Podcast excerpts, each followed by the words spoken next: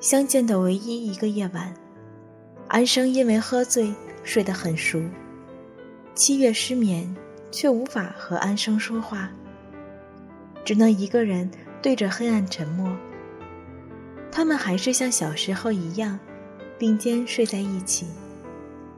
可是安生再也不会像以前那样，爱娇地搂着他，把头埋在他的怀里，把手和腿放在他身上。安生把自己的身体紧紧地蜷缩起来。整整六年，七月想，许许多多的深夜里。安生在黑暗和孤独中已习惯了抱紧自己。她已经不再是那个会在七月的怀里痛哭的少女。二十三岁到二十四岁，七月毕业，分到银行工作。安生离开了上海，继续北上的漂泊。佳明毕业，留在西安搞开发。佳明。你回来好不好？七月在电话里对佳明说：“我们应该结婚了。”为什么你不能来北京呢？七月，我只想过平淡的生活。佳明，有你，有父母、弟弟，有温暖的家，有稳定的工作，有安定的生活。我不想漂泊。七月一边说。一边突然在电话里哭了起来。好了好了，七月，别这样。佳明马上手忙脚乱的样子。你答应过我的，佳明，我们要一直在一起，不能分开。你忘记了吗？没有忘记。佳明沉默。我下个月项目就可以完成，然后我就回家来。谢谢，佳明。我知道这样也许对你的发展会有影响，可是我们需要在一起，生活同样会给我们回报。相信我，佳明。我相信你，七月。佳明在那里停顿了一下，然后他说：“七月，安生来看过我，他好吗？”他不好，很瘦，很苍白。他去敦煌，路过西安来看了我，匆匆就走了。你能劝他回家来吗？我不能。七月，好了，我挂了。佳明挂掉了电话。七月在银行的工作空闲，舒服，薪水福利也都很好，家人很放心。就等着佳明回家以后操办婚礼。母亲一天突然对七月提起安生，她说：“那个女孩，其实天分比你高得多，七月，就是命不好。”母亲一直很喜欢常赖在七月家里蹭饭吃的安生，因为安生会说俏皮话，会恭维母亲的菜做得好吃，对她撒娇。七月也觉得，虽然自己长得比安生漂亮，但安生是风情万种的女孩。佳明说，安生是一棵散发诡异、浓郁芳香的植物，会开出让人恐惧的迷离花朵。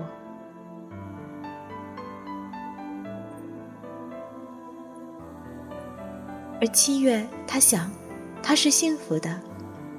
有时候，他端着水杯。坐在中央空调的办公室里，眺望着窗外的暮色，想着下班以后会有佳明的电话，母亲的萝卜炖排骨。他宁愿自己变成一个神情越来越平淡安静的女人。有一次，有一群来旅行的法国学生来营业大厅办事，七月看到里面一个扎麻花辫子的女孩。穿着一件粉色的汗衫，里面没有胸衣，露出胸部隐约的美好形状。在这个小市民气息浓郁的城市里面，这样的情景是不会发生在本地女孩身上的。但是安生一贯都这样。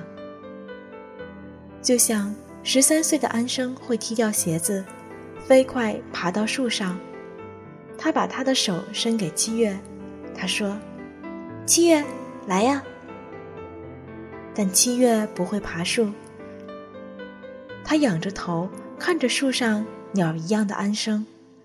也许他已经下意识地做出选择，他宁愿让安生独自在树上，一部分是无能为力，一部分是恐惧，还有一部分是他知道自己要的是什么。秋天。又快来临，七月开始在中午休息的时候约好同事去看婚纱的样式，他们一家一家的挑过去。七月抚摸着那些柔软的缀满蕾丝和珍珠的轻纱，心里充满甜蜜。可是佳明没有打来电话通知他回家的时间，甚至当他打电话过去的时候，那边答复他的只有电话录音。这么多年，温厚的佳明从没有这样让七月这样困惑和怀疑过。突然，七月的心里有了阴郁的预感。他不断的打电话过去，他想总有一天佳明会接这个电话。然后，在一个深夜，他果然听到电话那端佳明低沉的声音。他说：“我是佳明。”佳明。你为什么还不回家？七月问他。七月，对不起。佳明好像有点喝醉，口齿不清的含糊着说：“再给我一段时间，一点点，一点点时间。”佳明，你在说什么？再给我一点点时间吧，七月。佳明好像快要哭出来了，然后电话断了。七月在那里愣了好一会儿。这个男人，他十六岁的时候遇见他，他已经等了他八年，而他居然在答应结婚的前夕提出来再给他时间。他不能失去他。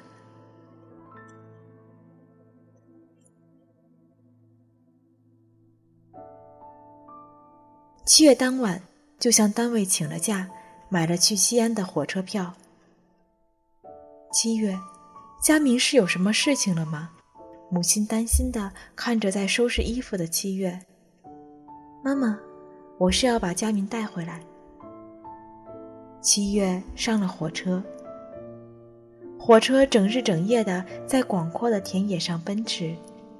这是七月第一次出远门，他一直都生活在自己的城市里，唯一的一次是去上海看望安生。可那也不远，上海是附近的城市，一个人不需要离开自己家门，也未尝不是一种幸福。七月听到车厢里天南地北的普通话声音，他想，安生走了这么远，又看到了什么呢？就好像他爬到树上看见的田野和小河，远方的风景虽然美丽，却都不是家园。在上海的时候，安生喝醉了，哭叫着让七月忘记他，不再挂念他。他是想卸掉心里最后一缕牵挂，独自远走吗？七月把脸靠在玻璃窗上，轻轻的哭了。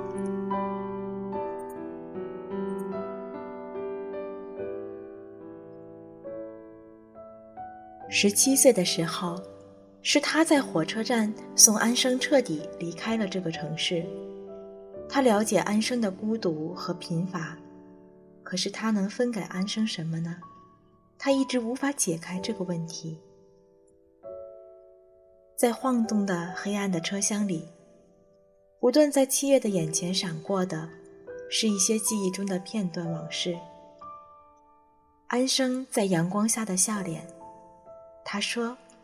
我们去操场看看吧。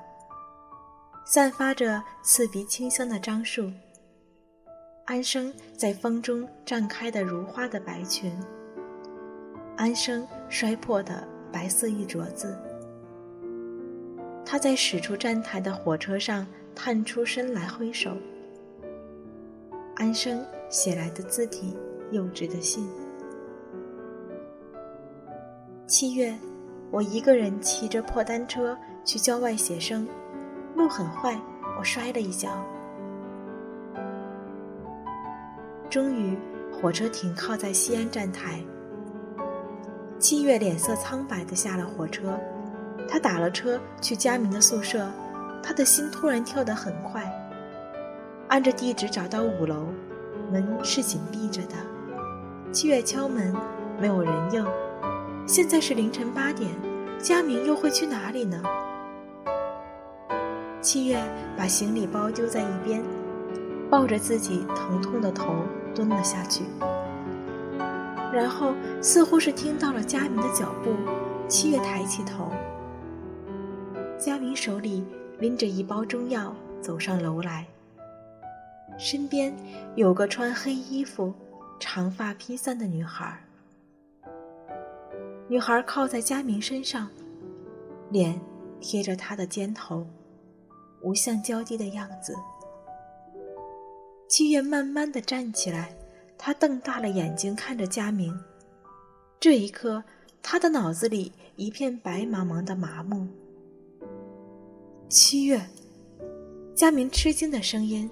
女孩也转过脸来，长发从她的脸上滑落，漆黑的眼睛，高高的额头，雪白的牙齿，不是安生，又是谁呢？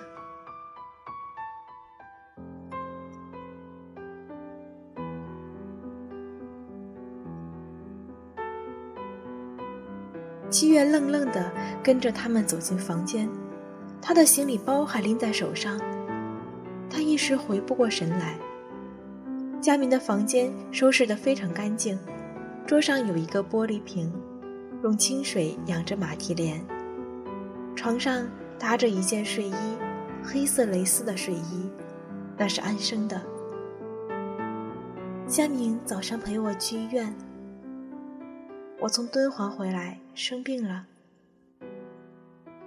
安生倒了一杯水给七月，他拿出香烟来抽。七月把眼睛转向佳明，佳明的眼睛没有正视他。佳明，你不回家了？七月，我不能回去。佳明轻而坚定的声音。七月沉默着，恐惧和愤怒的感觉。让他听到自己轻轻的颤抖。他慢慢的走到安生的面前，的眼泪流下来。安生，我不知道你要的是什么，我一直在问我自己，我能把什么东西拿出来和你分享？安生说：“我爱佳明，我想和他在一起。”七月凝固了全身的力量，重重的打了安生一个耳光。安生。